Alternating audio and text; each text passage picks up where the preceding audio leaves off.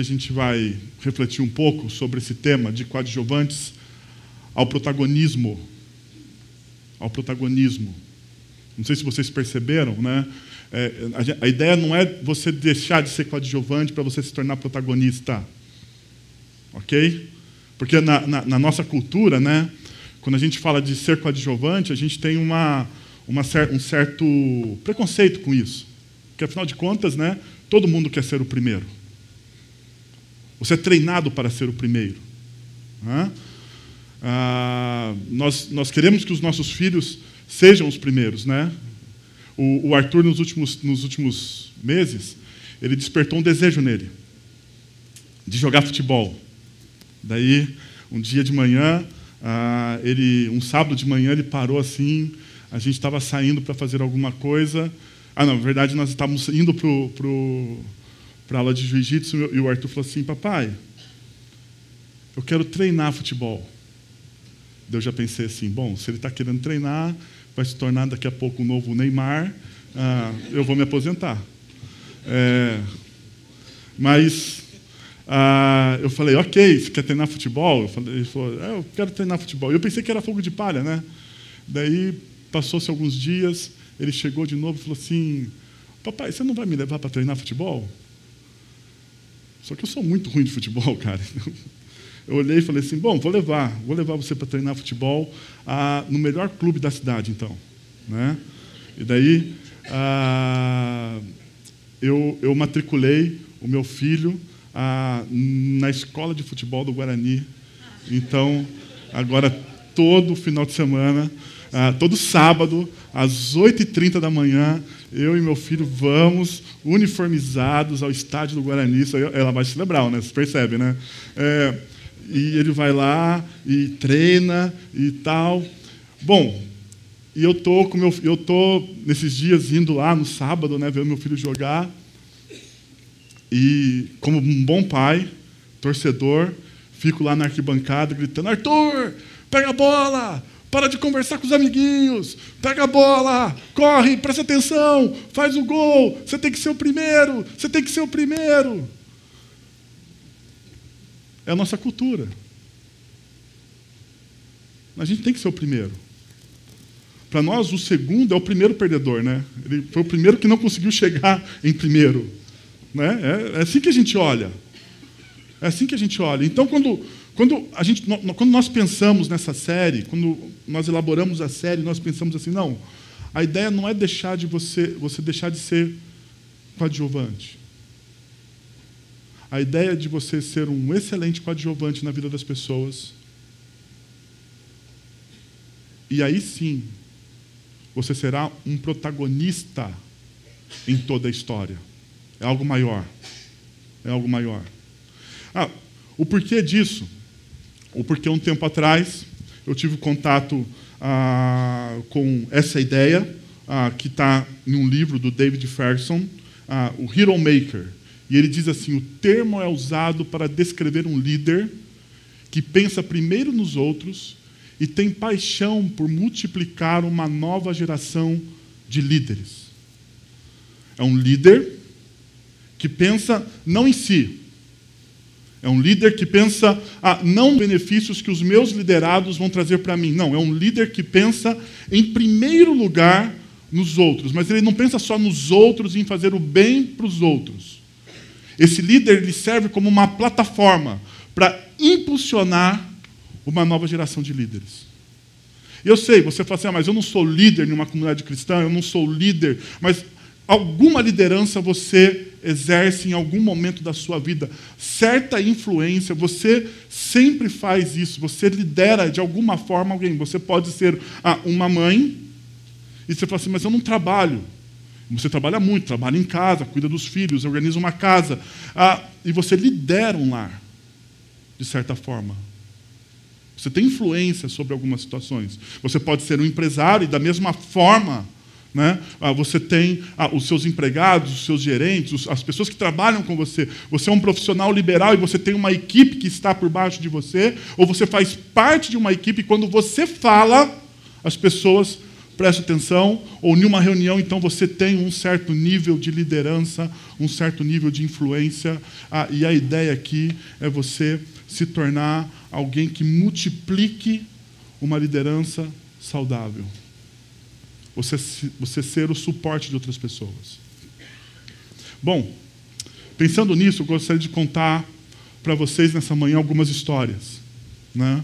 A, a primeira história é de Bob uh, Bilford. Bob Bilford. Deixa eu falar para vocês quem é a, Bob Bilford e é uma história sobre frutos. É uma história sobre frutos. Bob Bilford é o CEO, ou foi o CEO, né, na verdade, uh, o CEO da Bilford Television, uma rede de distribuição de TVs a cabos do Texas. Então, ele era dono ah, ele, era o, ele foi o fundador, daí se torna o CEO ah, da, da, da, empresa. Ah, ele também é o cofundador da Leadership Network, ah, e ele fundou a Leadership Network em 1984. O Bob também, ah, em 1998, fundou o Instituto Halftime, ao qual existe um livro chamado Halftime, e ele é o autor, é um best-seller. Ah, ele participou da criação do Drucker Instituto, que tem a ver com o Peter Drucker, na Claremont Graduate University. Ah, esse é o Bob, um líder, não é? Um grande líder. Você fala, pô, esse cara fez muita coisa, né? Esse cara fez muita coisa. Deixa eu só mostrar uma coisa importante para vocês em Bob. Ah, ele é o cofundador da Leadership Network. A Leadership Network é hoje a maior rede de liderança, de liderança ah, do mundo, em termos cristãos. Ele tem basicamente quase 50 mil ah, pastores ligados a essa rede no mundo todo, líderes cristãos leigos, pastores, ah, ele fundou. A, maioria dessas, dessas instituições que ele fundou, ele participou, ah, são, são institu instituições sem fins lucrativos. Daí você pensa assim, você olha para uma vida desse cara e fala assim, pô, essa vida é perfeita.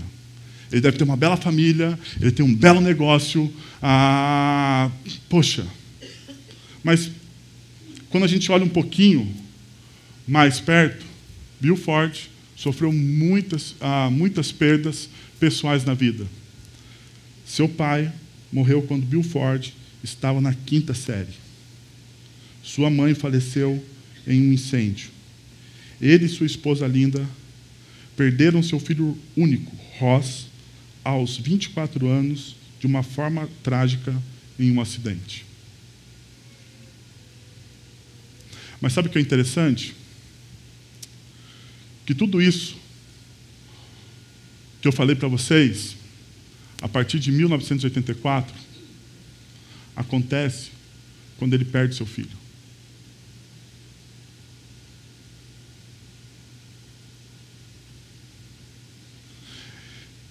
E eu queria mostrar duas frases dele. A primeira. Eu havia resolvido que, se fosse abençoado pela habilidade, pela providência, e da providência ah, em maiúsculo, porque significa Deus, pela providência, e pelos mercados em ascensão, um dia tomaria meus, rendimentos líquidos, líquidos ah, na Billford Television em dinheiro, a fim de seguir meu chamado para servir a Deus e servir a quem? Os outros.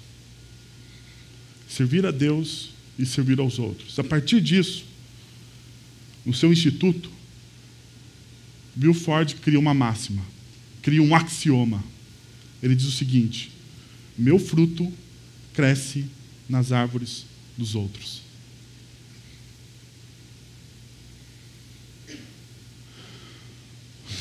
Quanto isso é, é, é assim, eu não, eu não, sei se você consegue perceber o quanto isso é, é forte, quanto isso é impactante.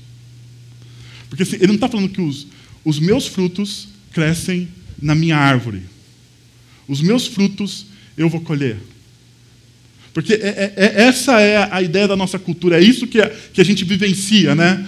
Ah, nós queremos o que temos e queremos para nós, né? Eu vou fazer o melhor e eu vou conquistar, eu vou crescer, eu vou ser o primeiro, eu vou ser o first, eu vou estar, tá, eu vou estar tá no topo, no topo, no topo. Mas quando eu estiver no topo, quem vai colher os frutos sou eu. Sou eu. Então eu queria convidar vocês, em primeiro lugar nessa manhã, a pensar a ser coadjuvante. Mas não um mero coadjuvante. A pensar a ser, a, é, você poder ser uma plataforma. E você começar a olhar para essa frase e falar assim: bom, meu fruto cresce na árvore dos outros. A questão é como a gente faz isso, não é? Como é que eu vou fazer isso? Deixa eu mostrar isso através de duas histórias bíblicas também. Primeira, Ananias, está em Atos capítulo 9, versículos de 10 a 19. Em Damasco havia um discípulo chamado Ananias. O Senhor o chamou numa visão: Ananias, eis-me aqui, Senhor, respondeu ele.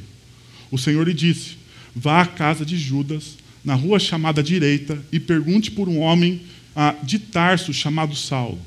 Ele está orando. Ah, ele está orando. Em uma visão, viu um homem, ah, viu um homem chamado Ananias chegar e impor-lhes as mãos para que voltasse a ver. Ah, olha só que interessante. Ananias é um cara ah, comum. Ele vai aparecer nesse momento na Bíblia ah, um coadjuvante. Um coadjuvante. Porém, tem algumas características nele que eu gostaria de salientar. E o que está acontecendo aqui, só para você saber. No capítulo 8, ou nos versículos anteriores a esse que nós lemos do, do capítulo 10, existe a, o encontro que Jesus promove na vida de Paulo. De Saulo, até então. Desculpa, ato falho aqui. Saulo igual a Paulo, ok? Se eu trocar de novo, ah, você põe assim, Saulo na sua cabeça. Saulo igual a Paulo, Paulo igual a Saulo, é a mesma pessoa. Ah, muitas vezes a gente acha que, que, é, que, que foi Paulo que encontrou Jesus, né? mas não foi. Não foi. Paulo ele chega para Caifás, um dos, seus, um dos grandes sacerdotes de Jerusalém, lá dos, dos, dos, dos fariseus de Jerusalém, e diz assim: Caifás, a gente tem que acabar com esse negócio dos discípulos, desse Jesus aí.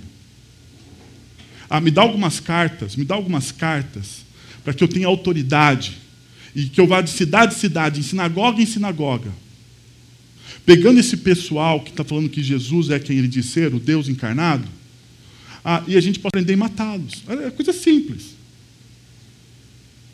Era isso que Paulo pediu para Caifás. Caifás acha isso aí fantástico. Né? Ah, tem alguém, uma pessoa, a pessoa certa para fazer o trabalho, o trabalho sujo que a gente não quer fazer. Então Caifás dá as cartas, né, para Saulo.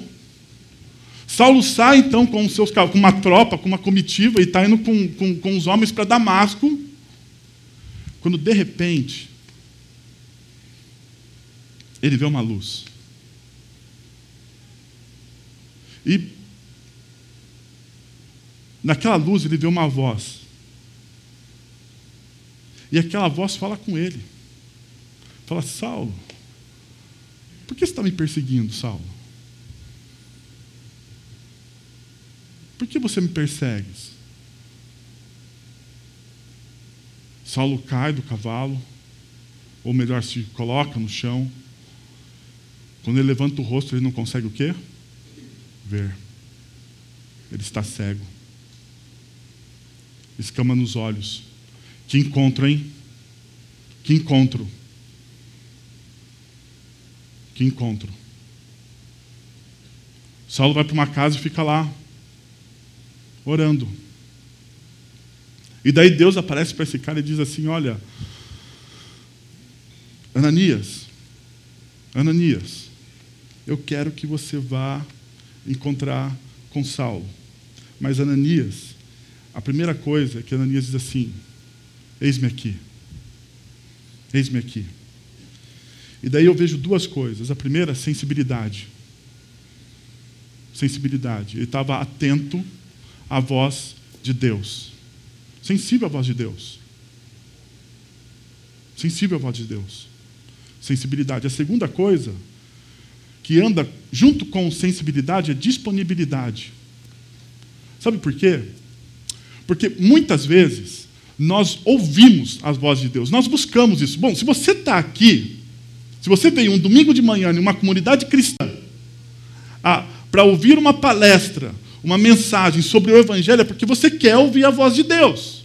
Então a segunda palavra é a mais importante do que a primeira, porque talvez sensibilidade, desejo, você tem. A questão é: você tem disponibilidade? Você está disposto? Porque nem sempre, quando ouvimos a voz de Deus, é confortável, ou é? E eu vou te mostrar já porque não é. Então eu queria que você pensasse comigo. Ok, você tem, você vem a uma comunidade, você faz ah, o seu devocionário, o seu devocional, a sua reflexão diária, você ora, ah, você busca, ah, você tenta entender, você lê livros, você faz o que você precisa fazer porque você quer se tornar sensível à voz de Deus. Ok, joia. Mas eu quero que você dê um passo a mais. Eu quero que você esteja disponível. Porque não adianta só ouvir. Você pode ouvir. A questão é: você está disponível? Então, quando, quando Ananias diz, eis-me aqui, para mim tem essas duas coisas: sensibilidade e disponibilidade. Daí o texto continua. Respondeu Ananias: Senhor, tenho ouvido muita coisa a respeito desse homem e de todo o mal que ele tem feito aos teus santos em Jerusalém. Ele chegou aqui ah, com autorização dos chefes dos sacerdotes para prender todos os que invocam o teu nome. Perceba que Ananias, ele sabe ah, muito bem quem é Saulo.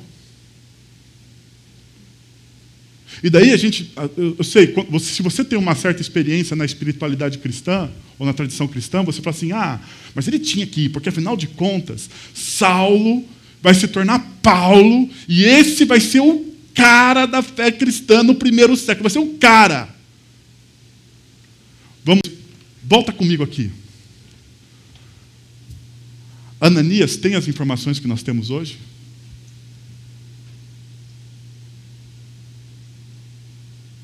Ananias tem as informações que nós temos hoje? Não tem. Ele não sabe. Muitas vezes a gente olha para a Bíblia né, como história a, da Disney. Né? A gente sabe o final, então, ah, não, foi fácil para esse cara fazer o que. Não foi. Não foi, não foi de maneira nenhuma. Ele só tinha algumas notícias a respeito de Saulo, e de Saulo, e as notícias que ele tinha a respeito de Saulo, qual que era? Esse cara está afim de prender e matar os cristãos, os discípulos de Jesus. E daí ele ouve Deus dizer para ele o seguinte: vai ao encontro desse cara. Sensibilidade e disponibilidade. Vai ao encontro desse cara. Pergunta: Você iria?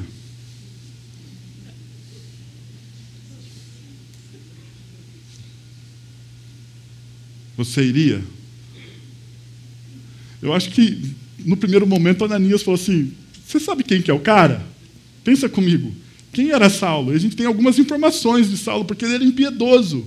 Olha só, versículo 8:1. Saulo estava ali consentindo na morte de Estevão, o primeiro mártir da fé cristã. O texto diz que as pessoas foram jogaram Estevão para fora da cidade para apedrejá-lo e colocaram as vestes sobre os pés de Saulo. Isso mostra a influência que Saulo tinha ah, no meio, entre os fariseus. Ele estava lá não simplesmente consentindo, ele estava como se autorizando. Pode matar porque merece. Não era simplesmente um consentimento, uma passividade. Quando o texto bíblico relata que as pessoas pegaram, tiraram suas vestes, colocaram no pé dele, significa que ele tinha autoridade. E o consentimento não era simplesmente um consentimento, era uma autorização para o que eles estavam fazendo. Essa é a notícia. 9.1. Olha, olha o que o texto bíblico diz, olha o que Lucas coloca. Saulo ainda respirava ameaças de morte contra os discípulos do Senhor. Você iria?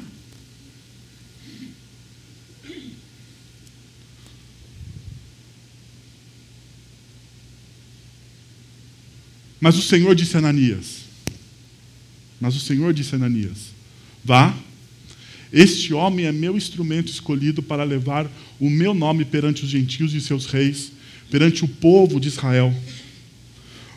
Mostrarei a ele o quanto ele deve sofrer pelo meu nome. Então Ananias foi, entrou e entrou na casa, ou entrou na casa. Perceba.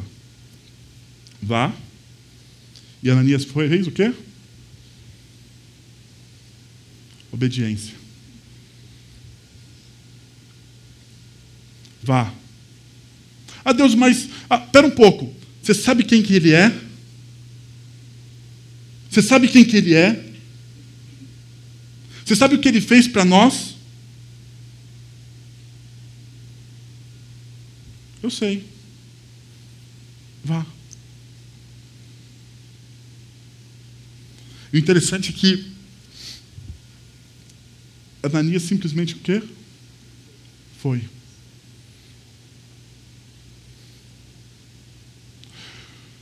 Toda vez que eu leio a palavra de Deus, toda vez que eu leio a Bíblia, eu percebo algo ah, muito importante em quem tem ou quem experimenta a presença de Deus de maneira tangível. E quem experimenta a, a presença de Deus de maneira tangível são aqueles que são obedientes. Porque às vezes as pessoas perguntam, né? Todos nós aqui, todo, todo, todo mundo aqui tem um, alguma oração por algum tipo de milagre. Não é verdade? Hã? Você tem, você tem, você tem uma oração por algum tipo de milagre.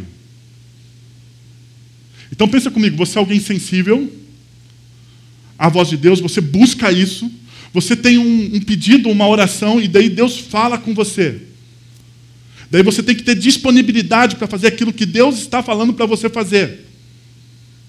A pergunta, o terceiro passo é: você ouviu, você falou, eu tenho disponibilidade, você vai obedecer?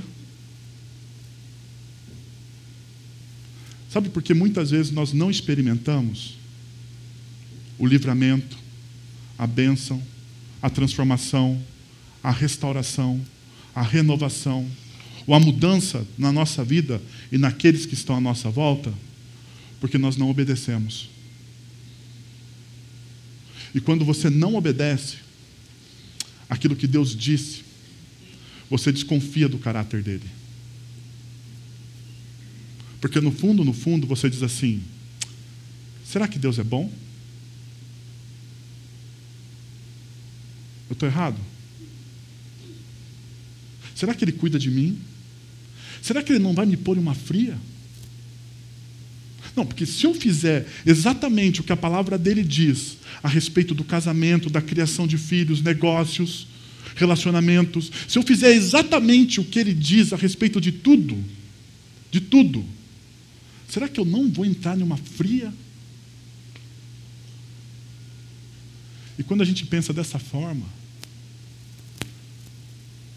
Sabe o que você está pensando? Será que realmente Deus me ama? Será que Ele é bom? Porque a nossa obediência não é baseada na lei. A nossa obediência é porque nós experimentamos o amor de Deus através de Cristo Jesus. E se eu experimentei o amor de Deus através de Cristo Jesus, Eu obedeço, eu faço o que eu faço, não porque Ele manda, mas porque eu experimentei no meu coração de que Ele é bom, de que seu amor dura para sempre, de que Ele é gracioso.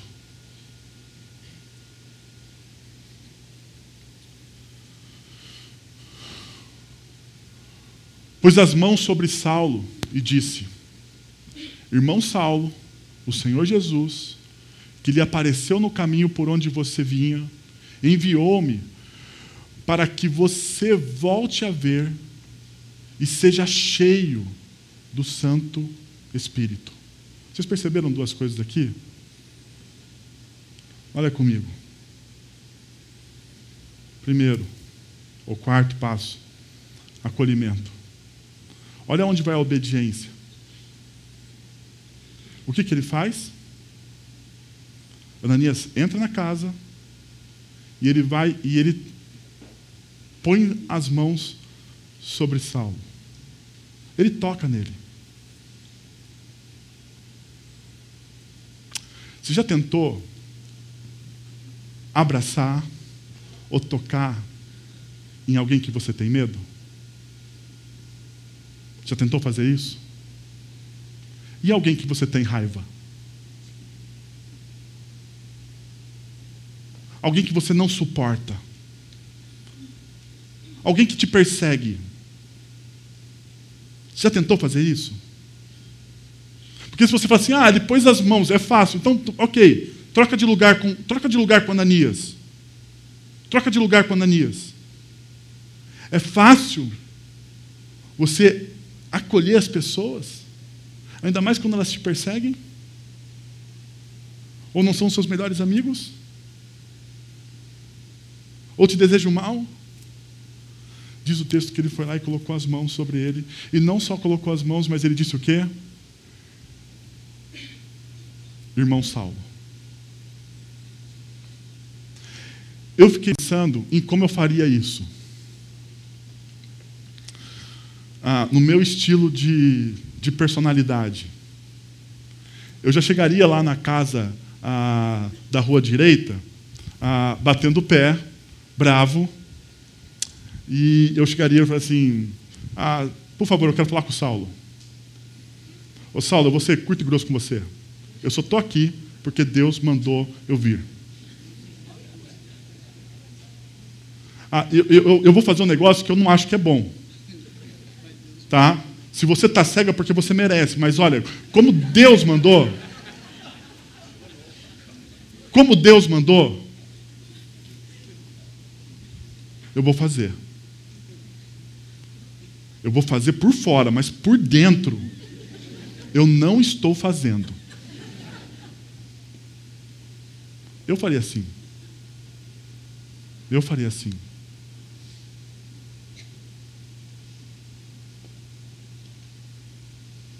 Sabe por quê? Porque muitas vezes a gente não tem a consciência do nosso chamado. A gente não tem a consciência do nosso chamado.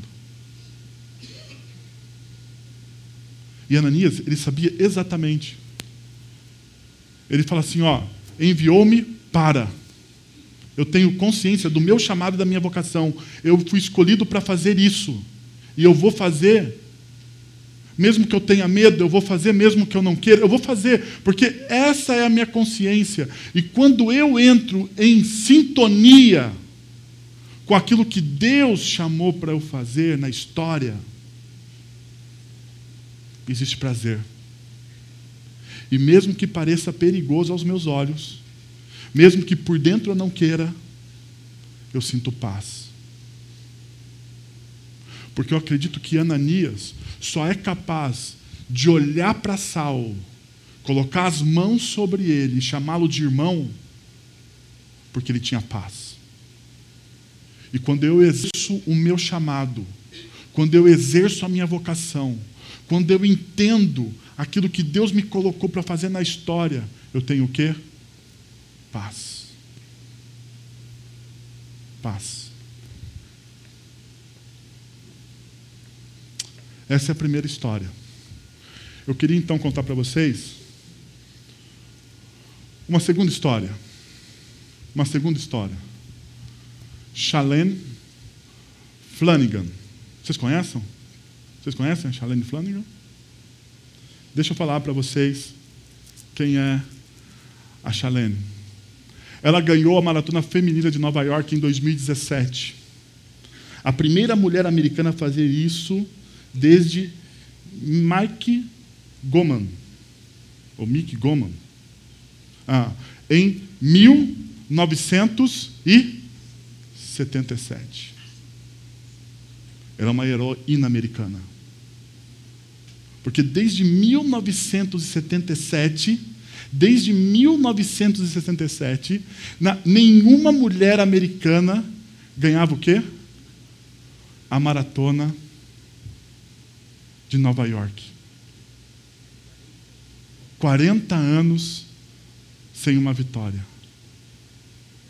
40 anos. Agora, preste atenção o que o New York Times diz a respeito dela. Talvez o maior feito de Flanagan seja nutrir e promover o crescente talento em torno dela. Uma qualidade rara, preste atenção, uma qualidade rara em um mundo cruel dos esportes de elite. Cada um de seus parceiros de treinamento, todas as 11 mulheres no total, chegaram às Olimpíadas enquanto treinavam com ela. Enquanto treinavam com ela. Um feito extraordinário. Chame de efeito Chalene. Você serve como um impulsionador de foguetes para as carreiras das mulheres que trabalham ao seu lado, enquanto catapulta para frente. Chalene foi, a, foi pioneira em uma nova marca de mama do time. Para que essas jovens iniciantes, com a confiança de não. Com, para, essas, para, que, para essas jovens iniciantes, com a confiança de não derrubar os outros para proteger seu lugar na hierarquia. Vem comigo.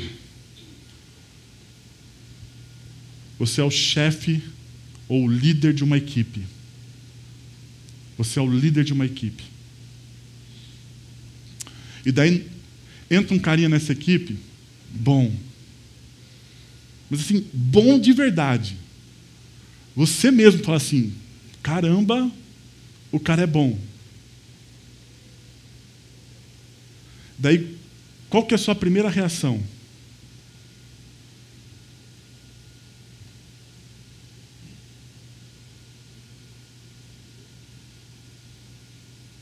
o cara é bom. O que, que você faz?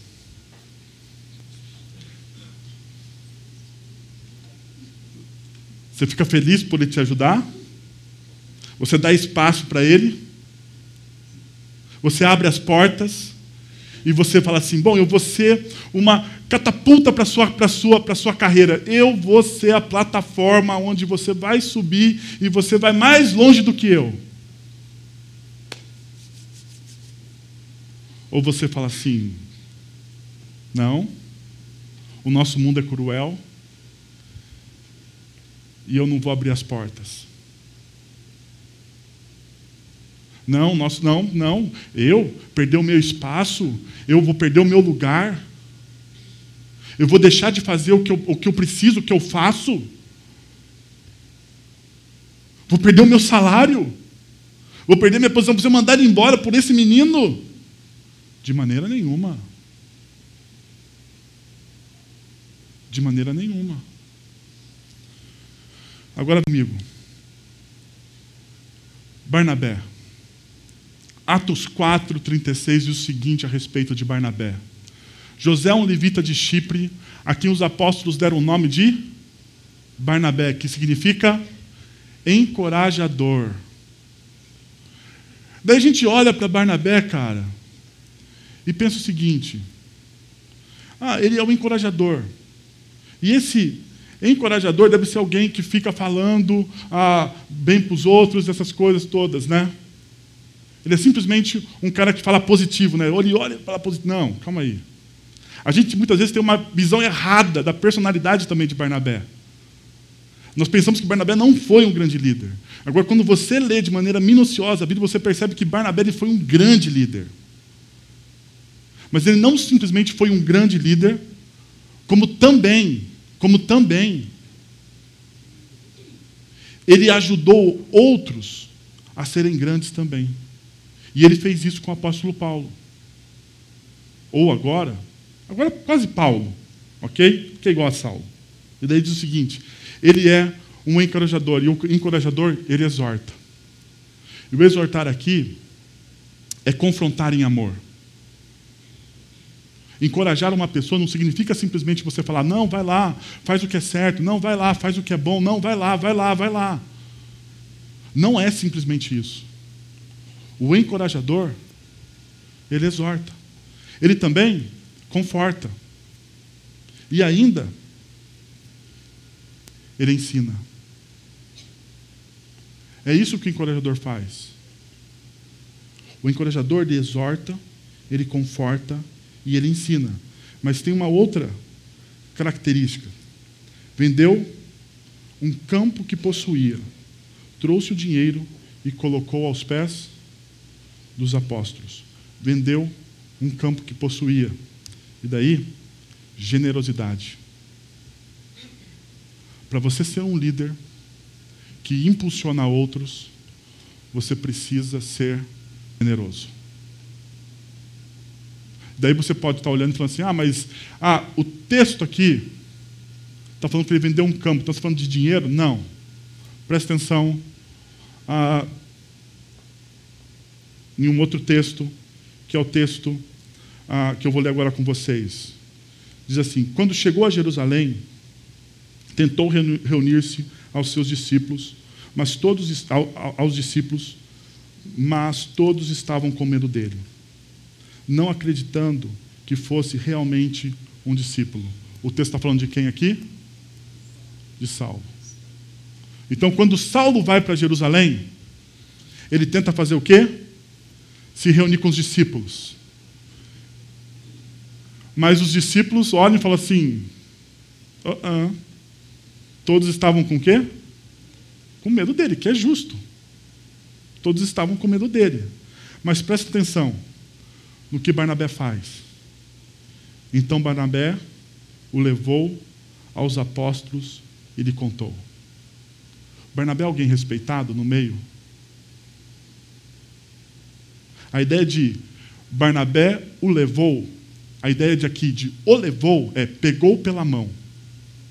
Barnabé pega Saulo pela mão e fala assim: vem cá, vamos lá, que eu vou falar com, com a moçada que eu vou conversar com eles. E sabe o que Barnabé faz com a sua generosidade? Barnabé empresta a sua reputação. Barnabé empresta a sua reputação. Paulo é alguém de caráter duvidoso. Paulo é alguém que está iniciando. Paulo é alguém que está começando, que errou muito. Ele errou muito, errou feio. Ele é transformado e as pessoas não acreditam na transformação dele, porque o texto está dizendo. Eles não acreditam, simplesmente acham, ah, ele foi, ah, não mudou. Ele não mudou. Daí sabe o que Barnabé faz? Barnabé pega na mão desse cara e vai diante dos apóstolos e diz o seguinte: ele foi transformado sim. Ele mudou. Eu sei o que ele está fazendo. Eu sei o que ele está pregando e como ele está pregando. Eu vi, o que, eu, vi, eu vi realmente frutos de mudança. Mas o que, que Barnabé faz? Com a sua generosidade, ele empresta a sua reputação. Fala, sou eu que estou falando. Barnabé, gente. Pode confiar. Ainda. Ele credencia as mudanças. Ele não só empresta a, a reputação, mas fala assim: ó, eu estou vendo. E eu estou criando aqui um selo. Pode confiar na minha palavra. Eu credencio essa mudança. Ele não só credencia a mudança, como também ele serve de plataforma. Porque ele, ele pega Paulo depois, se você ler o livro de Atos, e leva Paulo com ele para Antioquia. E lá começa o ministério de Paulo. Ele serve de plataforma. Ele não tem medo. Depois daquilo, até o livro de Atos muda o tom.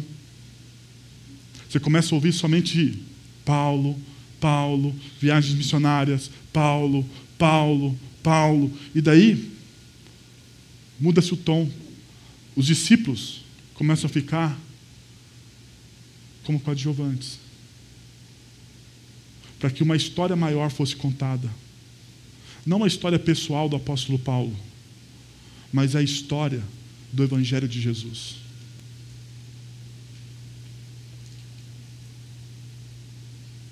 A nossa obrigação é ser plataforma para os outros. Talvez seja por isso que o apóstolo Paulo mais tarde escreve: suportai-vos uns aos outros. E a gente interpreta isso muitas vezes errado, né? Porque a gente fala assim, ah, eu tenho que suportar aquele, aquela pessoa. Não, não é isso. Não é isso. Também, mas não somente isso. Significa que você tem que ser plataforma para o outro. Filhos não crescem na vida porque hoje pais não são plataforma para os seus filhos. Casamentos fracassam porque as pessoas, ao invés de uma estar sendo plataforma para a outra, estão em competição.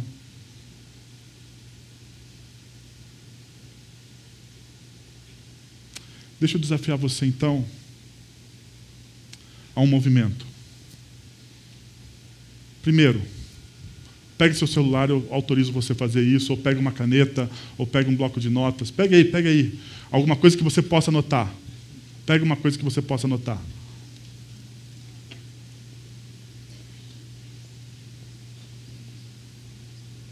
Qualquer coisa. Celular, pressa do irmão, do vizinho, do, sei lá. Pensa comigo agora. Três pessoas.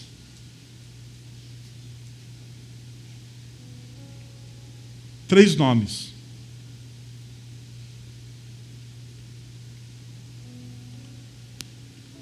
três nomes que vem na sua mente. Assim, não fica pensando quem que eu vou. Não, três pessoas assim. Tem que ser espontâneo.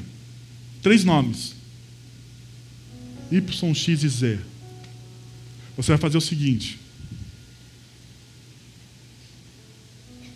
Você vai orar.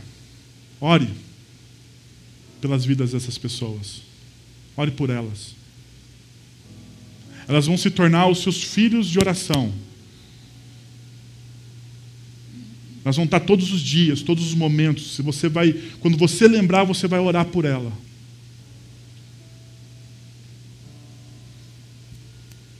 Mas você não vai só orar. Você vai investir tempo. Você vai se relacionar com essa pessoa. Você vai falar do Evangelho. Você vai ensinar o Evangelho para ela. Você vai falar do quanto Deus a ama, de como você serve. Você vai dar o seu testemunho. Mas num tempo de relacionamento, não é chegar assim, coisa mecânica. Oi, hoje eu vim dar meu testemunho para você. Não. Isso não funciona. Relacionamento. Você vai investir o seu tempo, que é o mais precioso que nós temos hoje. Depois, invista o seu conhecimento. Invista o seu conhecimento. Passe.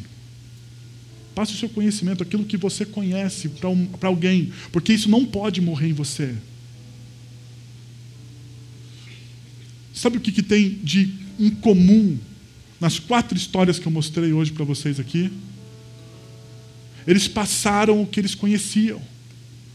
Bob Bilford ele faleceu em 18 de abril de 2018, mas os institutos, o conhecimento dele, a paixão dele pelo reino de Deus, pela administração, continuam a viver porque ele passou o conhecimento dele. Flanagan, a corredora, Ela serviu de catapulta para outras mulheres, corredoras também. E aquilo que ela fez, as outras também estão fazendo.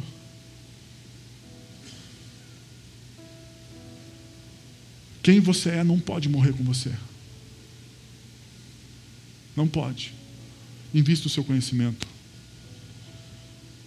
E por último, invista os seus recursos. Invista os seus recursos. O que Deus te deu não é só seu. Se Deus tem te abençoado, isso não é só seu. Não é só para você. Rompe, vai, rompe, rompe. Rompe com essa ideia ah, da nossa cultura egocêntrica, mesquinha, hedonista, que olha para o próprio umbigo e pensa assim: tudo que eu tenho é meu e eu não posso dividir com ninguém. Rompe com isso. Aquilo que você tem não é seu.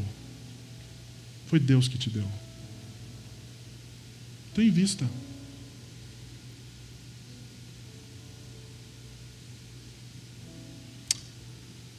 A gente não vai levar o que a gente tem aqui.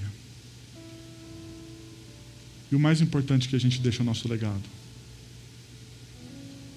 E Jesus fez isso. Jesus ele investiu o seu tempo. Jesus ele orou pelos seus discípulos, João capítulo 17. Jesus investiu o seu tempo, passou o seu conhecimento. E tudo que ele tinha foram dos seus discípulos. E hoje nós estamos celebrando isso. Porque o texto de Paulo aos Filipenses diz que Jesus, mesmo sendo Deus, ele não considerou ser igual a Deus. Antes ele veio, ele se envolveu com a gente. Ele investiu o seu tempo, ele investiu o seu conhecimento, ele investiu o seu recurso, tudo que ele tinha nos seus discípulos. Se você está aqui hoje, é porque alguém construiu um legado. A nossa obrigação é continuar passando esse legado. Quero orar por você. Senhor, eu quero agradecer, Deus, por tudo que o Senhor tem feito na nossa história. Pela nova história que nós temos em Cristo Jesus. Por uma história de transformação, renovação Quero te agradecer, Deus, porque o Senhor tem nos abençoado e derramado da tua graça e misericórdia, Senhor. O teu amor é surpreendente, Pai. O teu amor é maravilhoso. Nos ajuda, Senhor, então a fazer isso, Pai. Eu quero te pedir, Pai. Nos ajuda nesse envolvimento a gastar esse tempo, a investir. Nos ajuda, Senhor, em nome de Jesus. Amém.